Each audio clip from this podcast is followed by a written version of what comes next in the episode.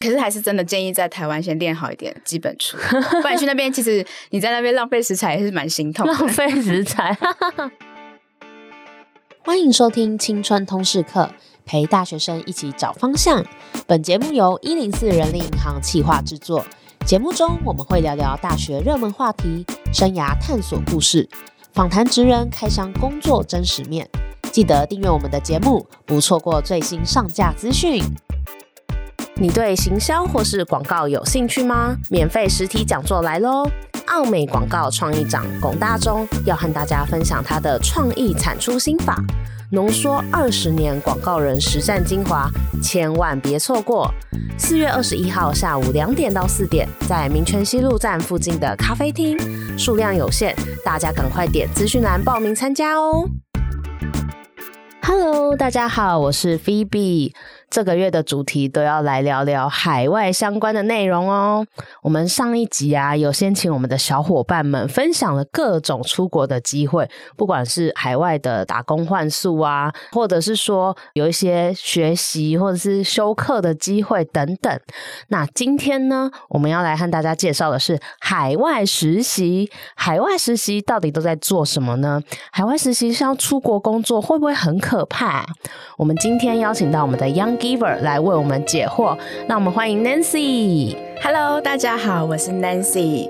那我目前呢是在资讯业担任业务，主要今天呢也是想跟大学生们分享海外实习。通常呢，其实我们在大二啊或者是大三的时候，都会开始找寻有没有实习的机会。对对，因为其实这样提早在出社会之前累积相关的经验，这样子其实让我们可以在毕业的时候更快速的跟社会去接轨。哎，所以像 Nancy，你已经出社会两年吗？哦，今年应该是快第五年。哎，你出社会五年了，看不出来太年轻了。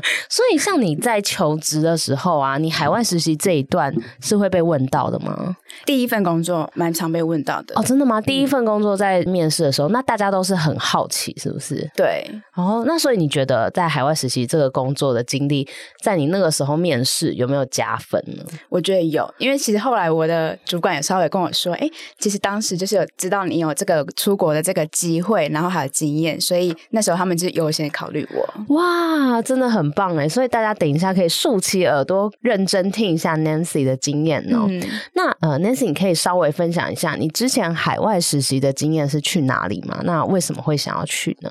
其实我本身就是一个非常喜欢体验不同生活的人，所以我那时候刚进大学的时候，就是有一直跟自己说，我一定要去尝试很多方面的活动。嗯，那那时候就有设定一个小目标，就说，哎。看可不可以在大学的时间的时候有机会出国。那因为在大三的时候，就是我们系上的老师正在筹办教育部的“学海逐梦”的这个海外实习计划。嗯，那我就觉得，哎，我的机会来了。所以其实我们是学校第一届申请这个计划的学生，所以那时候我非常的紧张，然后也不知道到底要干嘛。但是我觉得，反正趁年轻嘛，我就想要多创造一些不同的回忆。那还可以就是在海外有不同的经验的话，就是还是觉得非常兴奋。哎，那你？刚刚刚有提到教育部学海逐梦的计划，你可以讲一下这个计划是在干嘛吗？哦，这个计划主要就是说，其实教育部它可能每年都会固定有一部分的补助款，对，那它可能就是给学校一些名额，是在系上一些可能是成绩啊，或者是表现比较好的人去做一些申请。嗯，那以它目前这个项目其实好像有分四个子项目去去做申请。那我申请这个是学海逐梦，它是专门是给海外实习的同学在做申请，所以是就是经费的补助吗？对，哦，很棒哎，嗯，那你那时候就是有申请到这个计划，那是去了哪里呢？哦，我那时候是去加拿大卑诗省的克林顿，那其实它是在那个温哥华。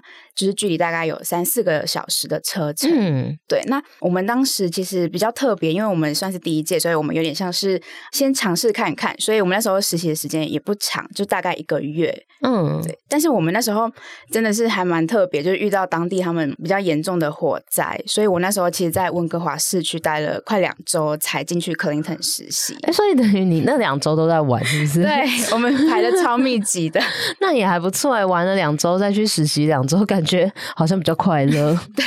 所以你那个时候是你自己去吗？还是你有跟认识的人一起？我那时候是跟我一位同学，所以那时候我们是总共呃四位，可是我们是两位两位，就是个别一个月去加拿大啊，就是这是跟你们学校有合作的机构这样子，主要是系上的学生哦，是你们系上特别有谈的，对对对。哎，那你在那边是做什么事情啊？哦，我们在那边其实主要是在旅馆里面，一开始是做跟房务比较有关系，对对。那后来其实。嗯，我们还蛮特别，是说我们就是会除了房务以外，我们还会跟客人，对，就是他们去做一些可能是比较基本的对话，然后或者是说跟他就是有一些可能是小小的聊天，那到后来可能就会有点像互相的去分享我们自己国家的事情给他。哦，跟客人可以聊到这么深入哦，嗯，所以是有点像客服，可是又有点像是朋友这种感觉。对对对，哦，所以你那。那时候念的是什么系啊？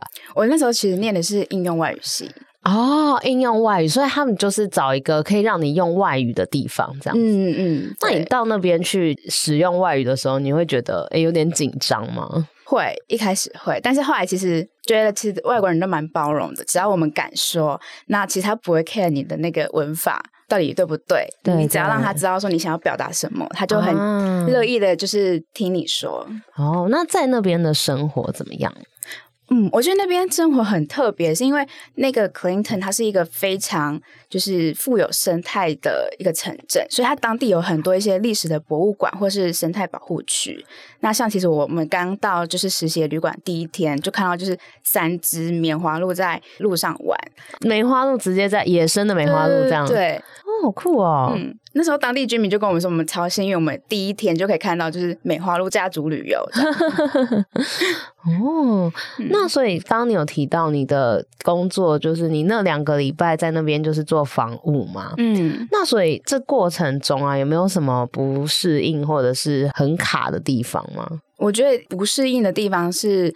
房务的工作内容，坦白的说，因为我可能在家里比较少在做家事，那那时候就是可能就是一点手忙脚乱，然后就要花前期花非常多的时间，就是跟同事学习，哎，我们要怎么去折那个床包啊，或者是说，哦，就是更换新的床单要怎么去把它铺平啊，然后枕头要怎么摆的比较漂亮，嗯，因为其实我们都希望进来的客人他觉得，哎，这间房间很干净很舒服，然后就是摆设都很整齐，所以我们那时候就是花。蛮多时间去把这个细节做好的哦，哎、欸，所以像这样子，就是因为你其实本身是外语系嘛，可是去做房务的工作，那你在这个实习过程有学到蛮多东西，对不对？嗯，我觉得第一个是我开始知道怎么去做一些家事的东西，对。然后第二个就是我更愿意的去表达说，哎、欸，我想要跟身边的人怎么分享，可能是台湾有什么有趣的地方啊，或者是说，哎、欸，我来到这边有没有发现一些很特别的东西。就是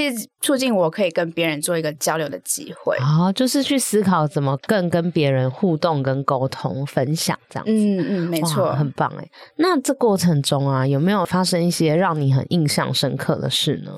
有有有有，我觉得有一件事情就是。让我感到非常温暖又感动的事情，因为其实刚刚有提到嘛，我们去的时候那时候是火灾，对。那通常在北美，他们夏天的时候很容易就是因为天气很干燥，就会有一些森林大火。嗯，那其实他们烧的那个范围可能就是半个台湾以上，那个空气会非常的糟糕，以及那车子上都会铺满厚厚一层灰。那那时候就是有一个消防队的队长，那他为了要抢救那个森林大火，所以他就要长期留在当地去救援。对。所以他很长一段时间没有回到家里。那有一天，就是那个老板的叔叔，就我们都叫他叔叔，他就知道说，哎，这个队长他们家的呃老婆跟小孩要找一天帮他庆生。那他就是二话不说，就说好，帮你们安排一间比较大的房间，招待你们全家，就是在这边过生日。嗯，那那天他的小孩就一下车看到他爸爸就是那个队长的时候，就一边跑一边哭的抱着他。嗯。那那时候你就看到，哎，就突然那种一家团圆的感觉，就是非常感动还有震撼。因为那时候我就反想到我爸爸妈妈就在台湾还好吗？哇，对。哎，而且你们那个饭店的老板人很好哎、欸嗯，因为真的很感人。消防员在坚守他的岗位，一定也很想念他的家人。对，哇，这真的会印象很深刻，嗯、很感动。对，那你在整个实习的过程中啊，有没有遇到什么挫折或挑战呢？我觉得开始的挫折是。就是因为算是离家比较久的时间，对，那我的三餐啊，还有所有的生活都必须要自理。嗯、那因为刚刚其实有提到说，我比较不太常做家事，那甚至就我也很少煮饭，所以那时候我在那边，我都要就是自己吃自己煮坏的东西，不然就是 自己煮坏，对，不然有点像是炸厨房，就常常会有一点什么东西烧焦。就那时候我同学也非常紧张，就是哎、欸，会不会就是哪边会不小心被我弄坏这样？嗯，再就是。呃，除了就是打理自己生活之外，就我会觉得说，哎，除了刚刚提到房务工作也一开始比较困难，我就觉得大概过个三四天，我就是适应力还蛮好的。对，所以我其实大概在第四还第五天的时候，我就稍微可以克服这些心理障碍，然后就是很快上手一些可能是工作啊，或者是我平常的一些生活。那我反而比较不会有一种，就是像有些人他在国外会有一种对语言或是文化差异那种紧张的感觉，就是我反而是比较没有这种感觉。那我也不太会害怕去接触陌生人，那所以我是非常喜欢，就是这一次的机会，就让我享受，哎，有不同的挑战，然后脱离自己当时的舒适圈。哦，而且其实那个时候对你最大的挑战其实是防务工作，对，语言跟文化反而还好，对对对。但是这是不是也让你发现说，哎，其实你没有那么怕，你比别人更可以适应？嗯，了解了解。这有让你发现说，就是因为你已经工作五年了嘛，那个时候的学习跟你现在工作。有没有什么影响呢？有，我觉得那时候其实我就还蛮早的让自己知道说，哎，其实我不太会去害怕陌生的环境或是人，嗯、那甚至是说，哎，我可以很快去适应当下的变动，或是一些可能是那种差异性，我很快就可以去融入它。对对，所以我那时候就觉得，哎，其实我是一个不太会永远就是待在一个舒适圈的人。那我觉得我是一个非常习惯就是在。很多变性的环境中，对，所以像你现在当业务，就其实那个时候就有点发现，哎，有一些蛮适合业务的特质，对不对？对对，了解了解。那整个海外实习的这个经历啊，对你的影响是什么呢？嗯，你有哪些收获呢？嗯。我觉得是学会自我管理跟应变能力的成长。对，那因为其实，在那时候离家在外的日子嘛，很多的事情都要自己去做决定，所以那时候就是想要做什么啊，都要自己去规划跟安排。那甚至是那时候我们实习结束之后，我就跟我同学我们安排一周的时间去美国的西雅图。哎，所以你们是等于本来是四周实习，然后你再多一周去西雅图。对对，嗯，因为那时候其实我们有上网查一下说，哎。就是加拿大的温哥华到美国西雅图车程只要三个多小时就好。哦，你们是开车去？哦，我们那时候是搭那个灰狗巴士。哦，嗯，那时候也是我们第一次用那种入境签证，所以那时候我们有特别紧张，会不会想说，哎，到时候被。赶回来，然后我们就没有办法进去美国里面。嗯哼，那我觉得还好，就是我们都有做蛮多功课，所以我们还蛮顺利的进去，就是美国那边。那我觉得在西雅图的时候，就是感受到跟温哥华有非常不同的，就是整个文化。那我们每天其实也是都有不一样的收获。那我觉得我想要分享一个小故事，是说、嗯、我当时在那边就是印象最深刻的一件事情，就是我们当时其实傍晚要去山上看，就他们有一个著名的景点叫做 Space Needle。那结果就是我们在去的路上就迷路了，然后我们就搭到一个很陌生的郊区，而且路上都没有什么人，嗯、然后我们可怕，手手机讯号都完全就都很差，都没有什么办法连到网路。那我觉得还好，我们两个都是蛮冷静的人，我就是敲了一间房子求救。那我就凭着一个感觉，我就选中一间房子，按他们家的电铃。然后其实我当下其实很紧张，因为我怕会出现什么像电影一下，他可以拿枪射你这样，这样种很可怕的场景，我都先在脑海过一遍，然后想算我就是赌赌看了。对，然后结果开门就是一个爸爸，嗯，然后我就其实我瞄到，哎，家里面其实还有他们家其他的家人，就是用一个很疑惑、警觉的那种眼神看着我。对。对，那那时候我就跟他直接跟爸爸说，哎，就是我们其实，在路途上就迷路，然后我们现在手机也没有讯号，然后他就听到之后，他就慢慢走进就是他们家里面，然后就拿手机说，哎，那我们现在是住在哪边的旅馆？然后他就帮我们叫，就是 Uber，哇，很好哎、欸，嗯，遇到好人。对，然后其实，在等 Uber 的过程中，他就一直不断跟我们聊天，然后问我们，哎，台湾哪边好玩啊，哪边好吃？然后，那你们就是这次来美国有没有什么规划？他可以跟我们分享一些比较在地的景点或者是好吃的东西。哼哼哼。嗯、那其实，在等待这个 Uber 的过程之中，那后来 Uber 半个小时左右就来了，所以我们那时候在上车前，那个爸爸就跟我们说，就是希望今天这些。小插曲，不会影响到你们来美国的这个心情。那也非常期待你们就是在这几天都有非常好的回忆。嗯，很棒哎，很贴心哎、嗯，对，而且你们那时候一定很无助，真的，就两个小女生，然后就手机也没办法连，然后路上也没人，哇！可是还好，最后有遇到就是这位好心的爸爸，而且他真的蛮贴心，还帮你们叫 Uber。对，而且他那时候上车之前，他还说我的手机看得到就是 Uber 的那个行车动态，所以我会确保就是司机真的有送你们到旅馆这个定点。真的，而且司机也应该就知道说，哎、嗯，是有一个当地人在确保你们的安全，所以也不敢怎么样。嗯嗯、对，而且我觉得他另外一个很细心的点是，他就是也转过头跟司机说，哎，就这两个是我的朋友，然后就是再麻烦你，就是一定要平安送他们回家。哦，真的 so sweet。对，就觉得哦，怎么会这么刚好，真的遇到一个这么好的人，然后帮我们两个这样。真的，真的，我觉得旅行中，尤其是这种在异地啊，又又是在别的国家的时候，其实很常会。会接受到别人的帮助跟帮忙，那真的会觉得很感动。嗯嗯，对对对。哎，那像刚刚你其实提到很多，就是在海外实习，虽然实际实习只有两个礼拜嘛，但是你过程中除了工作之外，你也有去玩啊，那认识了很多不同国家的文化嘛，嗯、然后也认识了自己在语言上或者是工作上也有一些收获。那想问你有没有建议大家行前有没有要做哪一些准备呢？嗯，如果是行前的话，我会蛮建议你一定要先去查当地有什么好玩的地方、好吃的，因为 这会让你就是在去实习之前，你会有更多的期待啊。对，然后我觉得更建议的是说，你可能也可以稍微规划说，哎，你去的那几天，你可能会希望你。可能一二三天你就可以把工作上手，那后面几天你就可以觉得说，哎，如果我们把工作的东西都在分内的时间做完，我们是不是有其他的时间去了解当地的文化，或是认识其他的人？那我觉得其实你第一个就是老板也会对你们就放心，对，然后他也会很乐意跟你分享，哎，其实我们当地的生活大概是什么样貌啊，然后他也会介绍当地的居民给你认识。那我觉得我那时候就是还蛮感谢那个老板那个叔叔的。哇，哎、欸，很棒哎！因为你刚刚有提到一个重点，就是你是蛮抱着那种体验生活的心态去嘛，嗯、所以大家也不要花太多时间都在忙到底要怎么工作。对，毕竟因为那也不是你未来的正业嘛，所以你要想办法让自己赶快上手。嗯、那剩下的时间，你就可以开始好好的认识这个新环境啊，认识这个好玩的地方。这样，嗯、那你那时候大概花多少钱呢？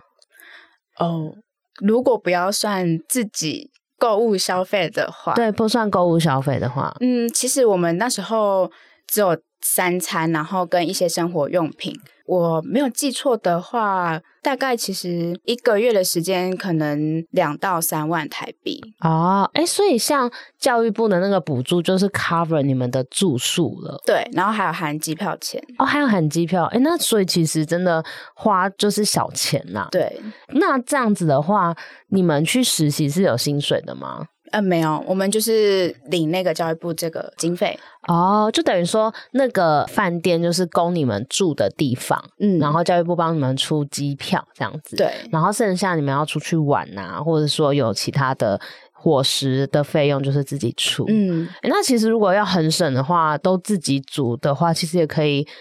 就是不用花那么多钱，对不对？对，我觉得应该是可以的，除非就是你真的不太会煮饭，真的要花比较多的钱去买外面的东西。哦，其实我们之前前一集也有聊到，就是打工度假的人们，后来也都发现，嗯，好像要自己煮饭，因为上次是有有人去英国两年嘛，嗯、所以他就发现，哦，如果真的一直吃外面，真的太贵了。对所以如果说你未来啊是有想要，不管是去交换啊、海外实习啊、打工度假。最好基本的厨艺要练习啦，因为就是买食材来煮一煮，真的可以省不少钱。而且你跟你的室友或朋友一起搭伙的话，大家其实会比较省。可是还是真的建议在台湾先练好一点基本厨艺，不然去那边其实你在那边浪费食材也是蛮心痛的。浪费食材，好好笑。哎、欸，那最后有没有想要给对于海外实习有兴趣的大学生一些建议呢？我觉得我想要给就是在聆听节目这些大学生，就是你们如果有任何的机会，就勇于挑战，然后走出去。嗯，那其实你们有了一些跟国际交流的经验，对于你们未来在看待事情的角度或是思维，都有不同的层面的一些解读。反正就是有机会就勇敢去争取，然后就放胆的学习。那我觉得我想要分享我自己最喜欢一句话，就是 “Fail early, learn fast”。哇，就是提早失败，你可以学得更快，对不对？对，很棒哎，这句话很棒哎，这可以放在我们我们之后要做那个小赠品，可以放在它上面。嗯、可以，我那时候还是在一本书看到这句话，我忘记好像是在高中的时候吧。哦，高中就看到，然后我就一直把它记到现在。哇，哎，这这真是蛮深刻的一句话。嗯，那你刚刚有提到说有这些国际交流经验，看待事情的角度跟思维会比较不一样，你可以举个例子吗？比如说你现在在工作。工作上啊，或是在生活上面对什么事情，会因为那次的经验让你有点不一样？嗯，我觉得第一个是说，除了我们遇到的老板那个叔叔，然后甚至是我们在旅游上遇到那个爸爸，那他其实都会让我自己有一个心里有一个感觉，就是说，哎，我们其实就是。不要吝啬去帮助别人，嗯，然后以及像我们刚刚有提到那个爸爸他一些处事行为这个小智慧，那你就会觉得说，哎，其实我们如果在平常的任何事情多一点的耐心啊，或是有一点细心的话，你其实会让另外一个人感受到你很用心的在对待他。哦哦，真的，其实多一点点的善意，虽然只是举手之劳，可是对某个人来说，可能就是非常贴心，然后非常感动的一刻，这样子。嗯嗯。所以如果能做得到的话，也是大家可以就是多多益善这样子。对，哦，了解了解，哎，谢谢今天 Nancy 的分享，哎，其实从 Nancy 的海外实习的经验呢、啊，呃，我听到的不只是实习在做什么，更多的是在自我的成长嘛、或者是对人生的一些看法。那而且最后他也送大家一句话：Fail early, learn fast，就是希望大家在大学的时期可以好好把握，你可以试错、犯错的机会，那你这样子未来学习会越来越快速。好，那。那我们青春通识课这周就到这边，我们下周见，拜拜，拜拜。谢谢你收听这集节目，好想知道你听完这集有什么想法哦。欢迎到 Apple Podcast 留言告诉我们，并打五星好评，或截图这集节目封面分享到限动，并 tag 我们的 IG 一零四 youth。让我们知道你在探索自我、找方向的过程中有没有遇到什么问题。当然，你也可以敲完你想听的主题哦，你一定可以找到最适合自己的路。我们一起加油！